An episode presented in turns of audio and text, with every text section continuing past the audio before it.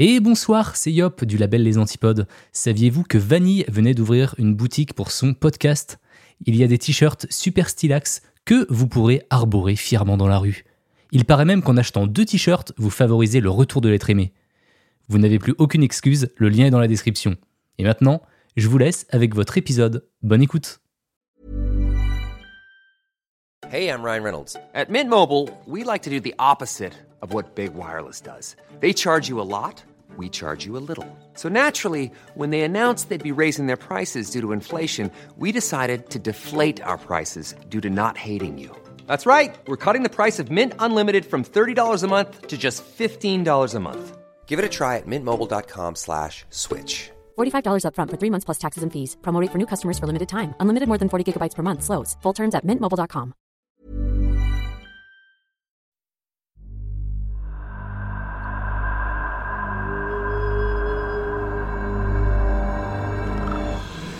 Vous écoutez C'est creepy.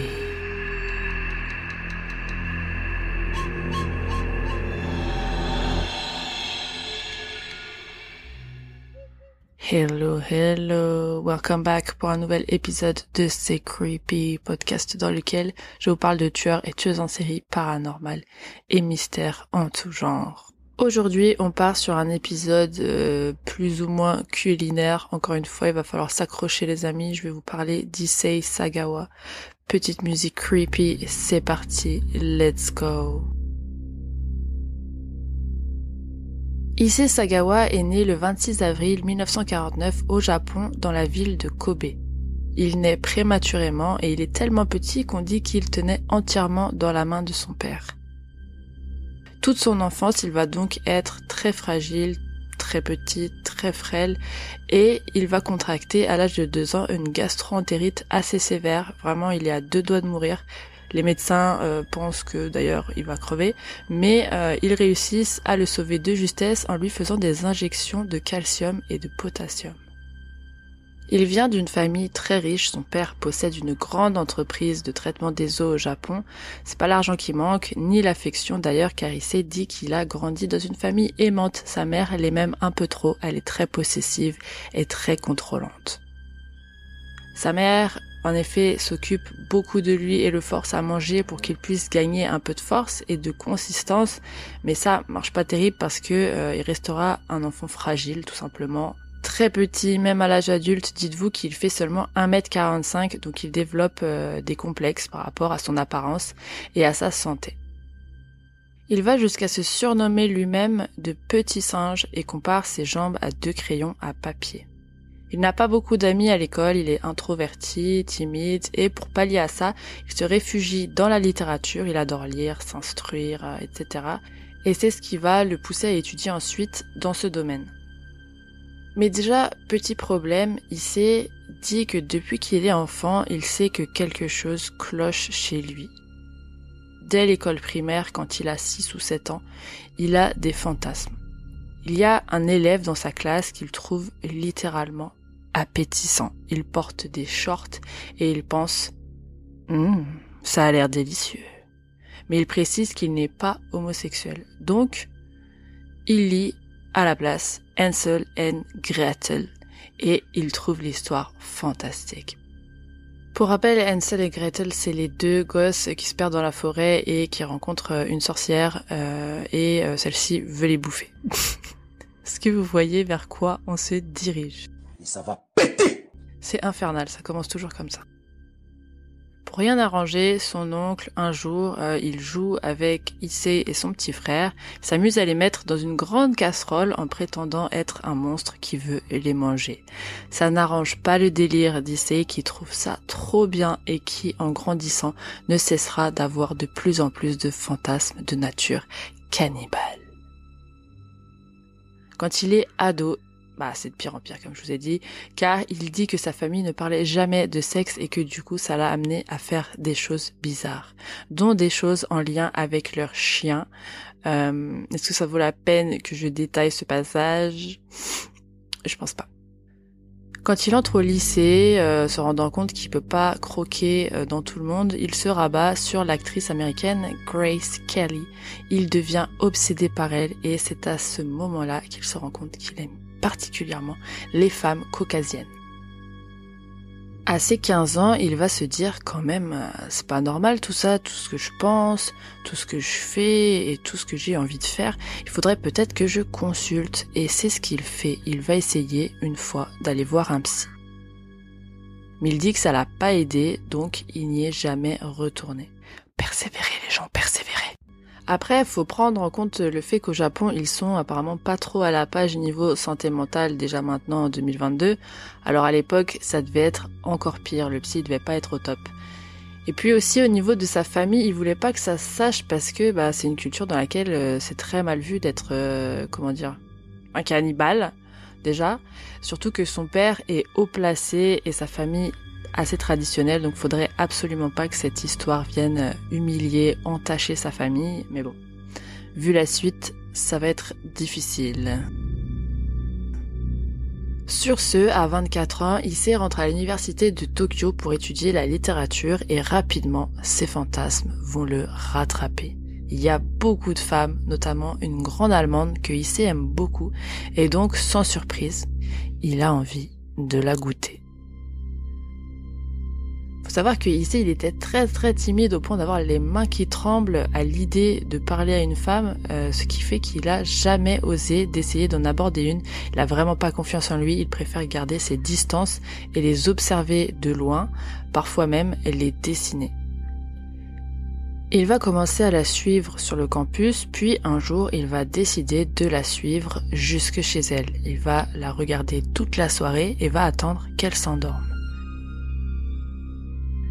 Une fois qu'il est sûr qu'elle dort, il va rentrer par la fenêtre en prenant le soin de cacher son visage. Il va mettre un masque Frankenstein.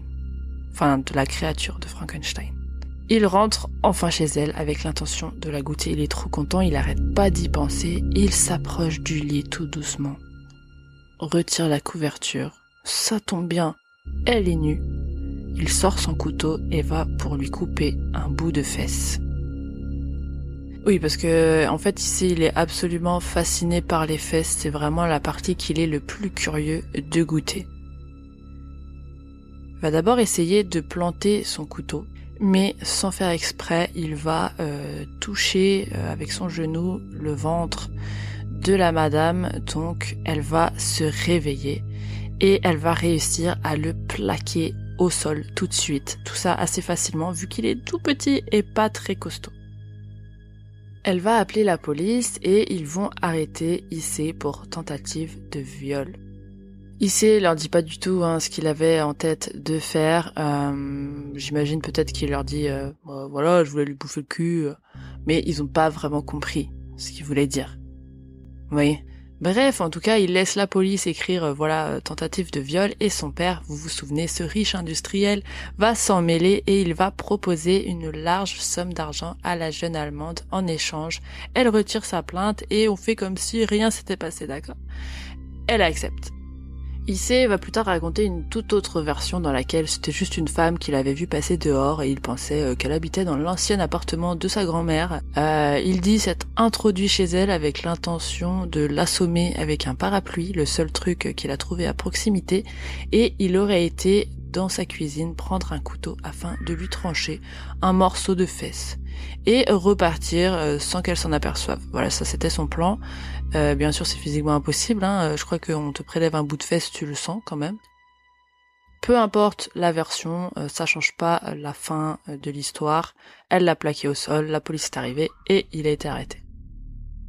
Trois ans plus tard, quand il a 28 ans, le jour de son anniversaire, il part du Japon pour aller étudier ailleurs. Et c'est là qu'il prend l'avion en direction de Paris. Oui, Paris. En 1977, il continue ses études à la Sorbonne et il vise le master de littérature comparative. Je ne sais pas du tout ce que ça veut dire et pourtant j'ai fait L. À Paris, il kiffe sa vie, ça lui prend un peu de temps de s'adapter, mais il apprécie particulièrement l'ambiance du quartier latin, car il y a beaucoup d'étudiants, les gens font la fête, ils sortent beaucoup, et lui aussi d'ailleurs, il dira même qu'il en profitait pour ramener tous les soirs, attention, une prostituée chez lui. Il faisait ça en fait parce qu'il voulait s'entraîner manier une arme, euh, surtout à dégainer une arme dans le dos de quelqu'un. Donc il les invitait à son appart, euh, son petit studio. Ils enfilaient des perles et ensuite, euh, quand elle partait se laver et qu'elle lui tournait le dos, il pointait son arme dans leur dos, sans jamais avoir le courage de tirer. Il dit qu'il a essayé euh, ce petit rituel, comme il l'appelle, une centaine de fois, mais il sait pas pourquoi il n'était pas prêt et il se figeait au moment venu. Il dit que c'est sûrement le fait de savoir que son monde tel qu'il le connaissait s'écroulerait si il venait à tuer quelqu'un, pour de vrai. sait, découvre à 28 ans le concept des conséquences. Issei rajoute qu'il ressentait pas particulièrement le besoin ou l'envie de tuer des gens à ce moment-là. C'était pas son délire. Son délire, c'était de vouloir goûter de la chair humaine. Mais il se préparait quand même à l'éventualité de devoir tuer quelqu'un d'abord pour pouvoir réaliser son rêve. C'est pourquoi il s'entraînait tous les soirs jusqu'au moment où il se rend compte que bah va bien falloir qu'il passe par là. En juin 1981, il se rapproche de son rêve et il se dit que c'est plus une envie à ce stade, c'est devenu une obligation. Il a 32 ans et ça fait quelque temps qu'il a rencontré une autre élève à la Sorbonne, Renée Hartveld, je sais pas comment ça se dit, une Hollandaise de 25 ans. Il dit qu'il voyait beaucoup de Françaises qui lui plaisaient, mais euh, voilà, elles un peu trop coincées, pas très sympas, et au final, pas du tout accessibles pour lui. Mais un jour, il rencontre Renée, il la trouve très chaleureuse et intéressante, et encore plus important pour lui, elle est en très bonne santé, et très belle, et ça tombe bien, ils s'entendent très bien. Ils s'apprécient mutuellement, euh, c'est magnifique, c'est réciproque, ils deviennent rapidement amis car ils sont tous les deux passionnés de littérature, ils ont beaucoup euh, d'intérêts en commun, c'est alors tout naturellement que Issei va inviter René à venir chez lui. Il a officiellement choisi sa victime, il se rend compte qu'elle est parfaite pour son rituel, grande, bonne santé, tout le contraire de lui, et il pense de cette manière qu'il pourrait absorber sa force et sa bonne énergie en la mangeant. Il l'invite dans son studio au numéro 10 de la rue Erlanger. Voilà, si jamais euh, c'est toi le nouveau locataire à cette adresse, bah force à toi, on n'est pas ensemble. C'est la première fois qu'il l'invite à dîner chez lui pour manger un plat japonais. Il dit que c'est quand il l'a vu en train de se laver les mains qu'il s'est dit qu'il fallait qu'il tente de braquer une arme sur elle dans son dos comme il l'a fait avec les prostituées. Donc dès qu'elle lui tourne le dos, il prend son arme et il le fait. Bon, après, tout le reste de la soirée se passe normalement, hein, il a juste voulu essayer. Elle repart chez elle et il continue à se voir à la Sorbonne en cours. Puis, il lui donne à nouveau rendez-vous chez lui, encore une fois, pour dîner. Il a l'intention, cette fois-ci, de lui tirer dessus pour de vrai. Il fixe une date et puis entre-temps, il s'est tombe malade. Il a une intoxication alimentaire, il a mangé du poisson cru pas très frais au restaurant. Il se met à stresser parce que bah il a besoin d'être en forme pour son dîner le lendemain avec René. Il n'a pas envie d'annuler car comme il dit, il attend ça depuis 32 ans, il veut pas rater sa chance. Lors du dîner, au moment venu, pendant qu'elle est tournée, il presse enfin la gâchette. Mais le coup ne part pas. Il est dégoûté. Au final, il continue la soirée à faire comme si de rien n'était, et elle finira encore une fois par rentrer chez elle. Deux jours plus tard, l'empereur, sa femme et le petit prince, il l'invite à nouveau pour réessayer. Et comme cette fois-ci ça commence à faire beaucoup d'invitations, il invente un prétexte. Il dit à René qu'il a besoin d'aide pour un devoir parce que un de ses professeurs lui aurait demandé d'enregistrer des poèmes expressionnistes allemands. Et ça tombe bien, elle parle allemand. En vrai, en tout, Renée parle trois langues, elle est très cultivée et euh, elle accepte une nouvelle fois son invitation. Le 11 juin, elle arrive et puis comme prévu, elle va prendre place au bureau lycée pour lire le poème allemand qu'il a choisi. Il démarre l'enregistrement, elle commence à lire, lui tournant le dos. Une fois de plus, il dégaine son arme, il s'approche tout doucement d'elle, prend une grande inspiration, puis il tire. Cette fois-ci, ça fonctionne, elle tombe par terre, et lui aussi. Il s'évanouit sous le choc. Quand il se réveille enfin, il panique et il pense à appeler les secours. Puis il se dit Mais non, fais pas le con. Ça fait 32 ans que t'en rêves. C'est le moment d'agir. Il va tout d'abord violer le cadavre de René. Il dit que c'est la première fois qu'il lui dira Je t'aime. Oh. Ensuite, il explique toute sa démarche. Il dit, je cite, j'ai mis une serviette sous sa tête, puis je l'ai déshabillée. J'avais tout planifié dans ma tête. Quelle partie j'allais entamer en premier et ainsi de suite. J'ai commencé par ses fesses. Je pensais que ce serait le plus délicieux. J'ai dû commencer par la fesse droite parce que la fesse gauche est plus proche du cœur et j'ai peur du sang. J'ai croqué dedans très fort. Ça m'a fait mal à la mâchoire. J'ai essayé de la couper avec un couteau à fruits mais c'était pas assez tranchant. J'ai abandonné puis je suis parti au supermarché acheter un autre couteau. J'en ai pris un de boucher. Et là, ça a marché. Je pensais tomber sur la viande tout de suite, mais j'ai d'abord vu une substance d'une couleur jaune maïs. J'ai réalisé plus tard que c'était du gras. Il a fallu que je coupe plus profond pour atteindre la viande rouge. Je ne me souviens plus si je l'ai arraché avec le couteau ou avec mes doigts. J'ai mis mes parties préférées, comme les cuisses, au frigo.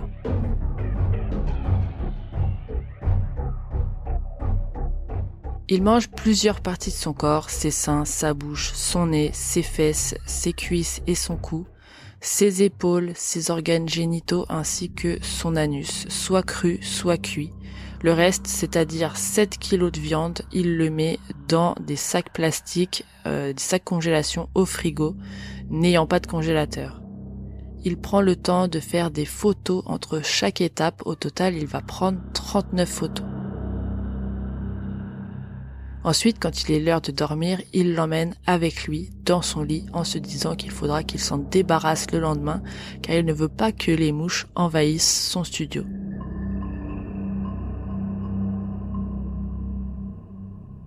Le lendemain, il est étonné de voir que le corps n'a pas pourri.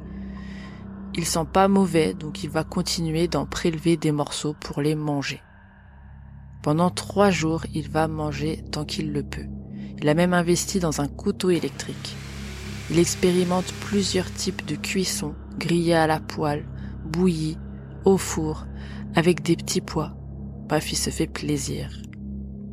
Puis au bout de trois jours, les mouches arrivent. Le corps commence à se décomposer. Il va continuer à prendre un peu de viande par-ci par-là, là où il n'y a pas de mouche. Puis il se dit qu'il faut qu'il se débarrasse du corps euh, le plus vite possible avant que les voisins ne sentent quoi que ce soit. Il part acheter deux valises dans lesquelles il place des morceaux du corps. Bien sûr qu'il a découpé en conséquence pour qu'il rentre dedans. Il dit d'ailleurs que c'était très difficile, le corps était lourd, euh, qu'il s'est épuisé à découper. Le 13 juin, il appelle un taxi. Il l'attend avec ses deux valises. My god, ça devait puer sa race. Bref, le chauffeur prend les valises pour les mettre dans la voiture et, tellement elles sont lourdes, il lui demande Ah putain, c'est lourd, hein Vous avez mis un corps dedans ou quoi Issei lui répond que non, il a, il a mis beaucoup de livres euh, dans les valises et c'est pour ça que c'est aussi lourd. Et il lui demande de l'emmener au bois de Boulogne qui est pas loin de chez lui, voire littéralement à côté. Et arrivé là-bas, il se dit merde, il est 20 heures, il fait encore beaucoup trop jour. Il y a plein de gens qui sont toujours en train de bronzer au parc et tout le monde le dévisage. Il ne sait pas par où aller. Il cherche un coin plus tranquille. À la base, son idée c'était d'aller les jeter dans le lac, mais il y avait trop de monde, il y avait des enfants, des familles. Bref, il change de chemin et se dirige vers un endroit plus calme. Du bas de ses 1m45, il galère à soulever les valises, c'est vraiment lourd.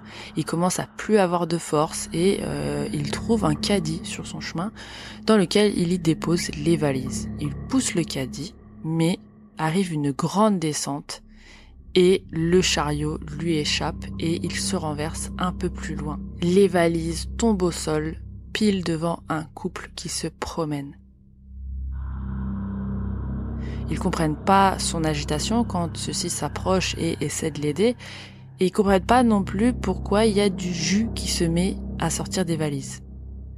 Issei n'a pas d'autre choix que de partir en courant quand l'homme lui demande si les valises sont à lui. Le couple examine de plus près les valises et il remarque qu'il y a un drap plein de sang à l'intérieur. Ils appellent tout de suite la police qui arrive et qui découvre les morceaux de corps. Très rapidement, la police lance un appel à témoins. Le chauffeur de taxi l'entend et appelle la police pour leur raconter qu'il a pris la veille un client très bizarre, un asiatique, portant avec lui deux valises, qui puent. Il se souvient de l'adresse où il l'a récupéré, il leur donne, et trois jours plus tard, avant même que la victime ne soit identifiée, ils parviennent à arrêter Issei à son domicile. Il les accueille en leur disant Si j'avais un congélateur, vous ne m'auriez jamais retrouvé. Dans son studio, les policiers y trouvent absolument tout. Issei n'a rien eu le temps de cacher, il ne s'est débarrassé de rien. Tout est là, le sang, l'arme à feu, l'appareil photo, l'enregistrement fatal, les papiers de René, les 7 kilos de viande dans le frigo, tout ainsi que la page de couverture de Charlie Hebdo du 16 août 1979 où on y voit le titre suivant. Barbecue monstre dans le Var, le cul rôti aux herbes de Provence, avec pour illustration un homme découpant des fesses de femmes. Issei est embarqué bien évidemment et pendant un an il va être soumis à une expertise psychiatrique réalisée par trois experts différents et indépendants. Ils en concluent en gros que c'était sa gastro quand il était enfant et sa mère trop protective qui lui ont provoqué ses envies cannibales vu qu'elle le forçait à manger. Pour les psychiatres, après études prolongées d'IC, il est jugé irresponsable aux yeux de la loi, mais il recommande quand même qu'il se fasse interner car il est tout de même un peu dangereux le bonhomme. Le juge est d'accord et prononce un non-lieu. Issei sera interné pendant un an à Villejuif, puis en 1984, il dit qu'il est transféré dans un autre hôpital psychiatrique au Japon car les Français ne sont pas contents qu'il soit détenu en France à leurs frais, avec l'argent public. Ça, ça m'a fait rire parce que c'est un truc qu'on entend toujours aujourd'hui quand il y a des criminels connus qui sont arrêtés en France et mis en prison. Bref.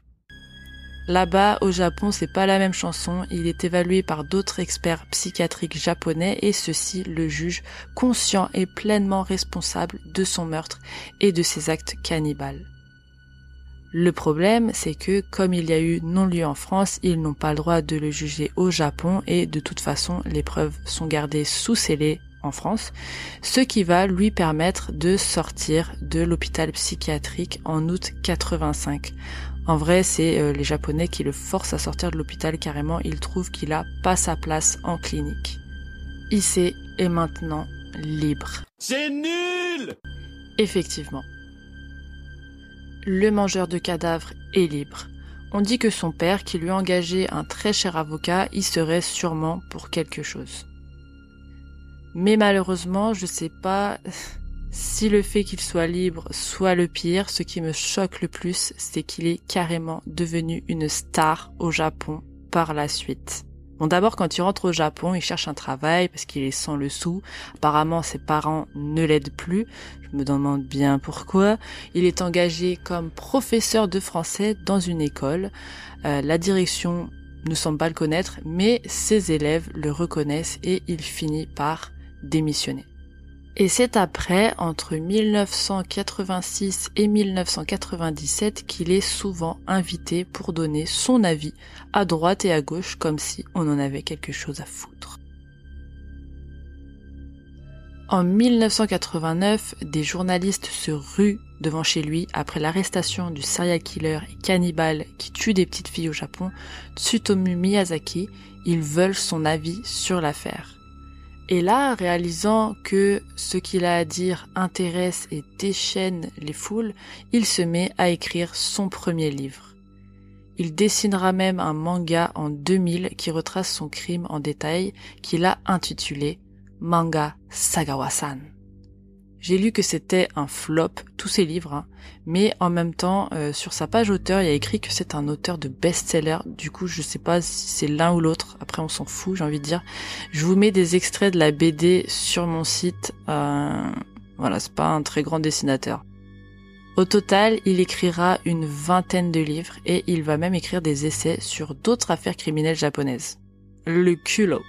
Tenez-vous bien, on l'engage même pour tourner dans des publicités pour des chaînes de restaurants de viande au Japon. Pour vous dire à quel point c'est n'importe quoi.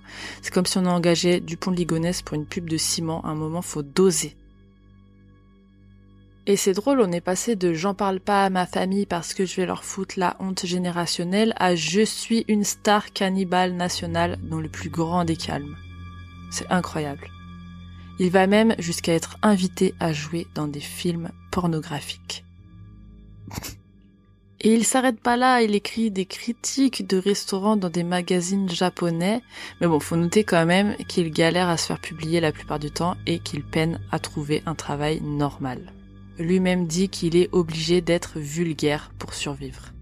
S'ensuit une série de documentaires à son sujet au fil des années. On note Cannibal Superstar, réalisé en Suède en 1986, Excusez-moi de vivre au Royaume-Uni en 1993, un autre en 2007, puis en 2011, les Américains publient Interview avec un cannibale pour Vice, qui dure 34 minutes et qui est sur YouTube d'ailleurs. Je vous mets la vidéo sur mon site si jamais vous voulez le voir raconter sa vie et son meurtre euh, dans le plus grand des calmes et euh, montrer euh, son appartement avec une déco vraiment plus que douteuse. Franchement, et oh. D'ailleurs, à un moment, il dit que ça fait cinq mois qu'il paye plus le loyer et qu'il peut à tout moment être expulsé et que si ça arrive, il pense sérieusement à se suicider. La liste de documentaires, de films et de chansons à son effigie continue, son histoire fait le tour du monde et je suis sûre que vous avez euh, sûrement déjà entendu son nom. C'est une affaire assez connue. Issei est toujours vivant, toujours libre. Il vit seul au Japon. Il a eu beaucoup de problèmes de santé ces dernières années, dont un AVC et deux crises cardiaques. Ses parents sont morts depuis, donc c'est son frère qui passe s'occuper de lui. Il a 73 ans et il nous confesse que son plus grand regret, c'est de ne pas avoir été en mesure de donner un petit-fils à ses parents, car il était occupé à autre chose. Être un cannibale, ce qui a complètement bouleversé sa vie à jamais. Il dit que dès qu'il a tué, il s'est tout de suite dit ⁇ Je ne suis plus un être humain ⁇ Et il explique qu'il aurait préféré avoir été condamné à mort, car vivre en tant qu'assassin et cannibale en société, c'est très dur pour lui, et c'est la pire des punitions. Mais au final, on est content. Dans son vingtième livre, qui s'intitule Fantasme extrêmement intime de belles femmes, il dit essayer de montrer ses vrais sentiments envers les femmes d'une manière pas nécessairement cannibale afin que le monde puisse enfin se rendre compte qu'il n'est pas un monstre au final. Il explique que ses pulsions cannibales étaient de simples pulsions sexuelles, qu'il n'avait pas constamment envie de dévorer quelqu'un, c'était juste un tout petit peu plus que ce que peut ressentir un homme qui désire une femme. Un tout petit peu plus, rien du tout, une cacahuète en plus, aïe aïe aïe. Il nous annonce que si il n'éjacule pas assez fréquemment, alors c'est là qu'il a envie de manger quelqu'un. Vous vous dites ah bah c'est une bonne nouvelle, il y a un hack, une échappatoire, une manière de contourner le problème. Je suis au regret de vous dire qui c'est est devenu impuissant. Il ne sait donc plus comment il va faire pour contenir ses pulsions jusque sa mort, et ça lui fait très peur. Il préférerait donc être condamné à mort. Non, il voudrait se faire arracher ses membres. Mais ça l'embêterait si c'était un homme qui le faisait. Donc euh, il préférerait une femme. Belle, de préférence. Voilà, c'était l'histoire d'Issei Sagawa, qui n'a plus mangé personne depuis, et puis ses goûts ont changé. Apparemment, il dit que, euh, je cite, il a eu son diplôme de femme caucasienne, et que maintenant il préfère les japonaises. Je vous confirme par la présente qu'il ne va pas mieux du tout, il n'a pas changé. Vous pouvez le voir d'ailleurs quand il fait faire le tour de son studio aux journalistes de Vice dans le documentaire. Il leur montre une multitude de photos de femmes accrochées à ses murs. Il dit Celle-ci, elle est trop belle. Celle-ci, elle a l'air délicieuse. Celle-ci, j'adore ses dessous de bras. Je pourrais y mettre ma tête et mourir dedans. Ok. Et encore plus perturbant, il explique à la fin ce qui s'est passé lors du tournage d'un des films pornographiques dans lequel il a été invité. Il nous montre le behind the scenes où il dit Regardez la réaction de l'actrice avec qui je vais tourner. Avant que je lui dise que je suis un cannibale et ce que j'ai fait à René, elle est pas du tout au courant. Il nous la montre avant, elle est toute contente, euh, et ensuite, une fois qu'ils ont enfilé des perles trois fois à la demande spéciale du réalisateur, Issei lui explique son crime et lui montre des photos, et euh, elle finit en pleurs dans le bus. Je vous ai dit, il est pas bien. Et après, il nous dit qu'ils sont devenus potes après ça. Franchement, là, par contre, euh, je, je peux pas vous dire euh, pourquoi euh, elle accepte d'être son amie, euh, d'aller au restaurant avec lui après, de poser nue devant un paysage sur un pont. Je, franchement, je peux pas. Je veux pas savoir. Voilà. Est-ce que vous connaissiez cette affaire? Encore une fois, moi oui, mais de loin vraiment. J'avais vaguement entendu cette histoire, l'histoire d'une valise au bois de Boulogne, mais pas plus. Mais je peux vous dire que maintenant je la connais. Déjà, le mec me fait peur, désolé, mais sa tronche, elle me fait peur. Je vous mets toutes les photos sur mon site, les photos les plus hardcore, je vous les mets sous forme de lien parce que je veux bien vous mettre les scènes de game, mais là, faut pas abuser. J'ai pas envie de les revoir. À chaque fois, je vais voir euh, mes articles. Euh, déjà, je voulais pas les voir à la base. Dites-vous, je savais même pas qu'elles existaient. Et quand j'ai regardé le documentaire Vice, ils me les ont flashés à la gueule, donc j'ai pas eu le choix. Vraiment, c'est pour un public majeur et averti, s'il vous plaît. J'imagine même pas ce que ça donne euh, les 39 photos qu'il a pris pendant qu'il était en train de la dépecer. Euh, et oh, ça devait être encore pire. L'enregistrement aussi, dites-vous qu'il y a l'enregistrement qui existe où on entend René lire le poème et se faire tirer dessus. Par contre, je l'ai pas trouvé, il doit pas être disponible. Bref, euh, juste un truc, je comprends pas pourquoi personne n'a entendu son coup de feu en plein Paris. C'est un peu chelou, je trouve, mais bon, écoutez, c'est passé comme ça, il y a peut-être personne dans le bâtiment. Ah, et anecdote pour vous, parce que je sais pas où vraiment la placer dans cette histoire, je suis pas sûre de quand elle date. Il aurait rencontré, alors qu'il était en croisière direction la Grèce, un boucher à bord. Il lui aurait posé une tonne de questions sur sa profession, quelle technique il utilise pour découper la viande, et le boucher, ravi qu'on s'intéresse à lui et à son travail, lui aurait tout expliqué sur le métier. Il lui donne des astuces, bien sûr, ne sachant pas ce qu'il allait en faire. Bref, ils ont une très longue conversation et plus tard, après l'incident, comme dit euh, il lui écrit une lettre pour le remercier de toutes ses astuces. Mais le boucher, ayant sûrement entendu la suite funèbre, ne lui a jamais répondu. Je suis quand même contente qu'il ait pas fait d'autres victimes, on va pas se mentir, pour une fois que ça s'arrête à une, ça nous arrange. Pauvre René quand même, euh, finir comme ça, c'est ignoble. Et le fait qu'il soit devenu une star au Japon pour ça après, c'est juste encore plus dégueulasse. Enfin, bref. J'espère en tout cas que cet épisode vous aura plu. C'était vraiment un cas super creepy. Juste le personnage, il est creepy as fuck. Dites-moi ce que vous en avez pensé et si vous la connaissiez comme d'habitude sur Twitter, sur Instagram si vous avez. Je voulais aussi remercier les trois personnes qui m'ont fait un don sur mon Utip Magios. Je si ça se dit comme ça. Read FLRT et Lydia. Merci beaucoup pour vos dons, c'est vraiment trop gentil. J'étais choquée, je m'y attendais pas du tout. Je les garde de côté pour acheter un meilleur micro à l'avenir. Merci, merci pour le soutien, ça fait trop plaisir, vraiment. Vous êtes les bestes. Merci également à tout le monde pour vos avis et vos notes sur Spotify, Apple Podcast et Podcast Addict. Si c'est pas déjà fait, n'hésitez pas à évaluer le podcast aussi et à vous abonner. Ça aide vraiment beaucoup et ça fait avancer le schmilblick. Sur ce, je vous retrouve en live dimanche soir sur Twitch et je vous dis à la semaine prochaine pour une nouvelle histoire bien Creepy.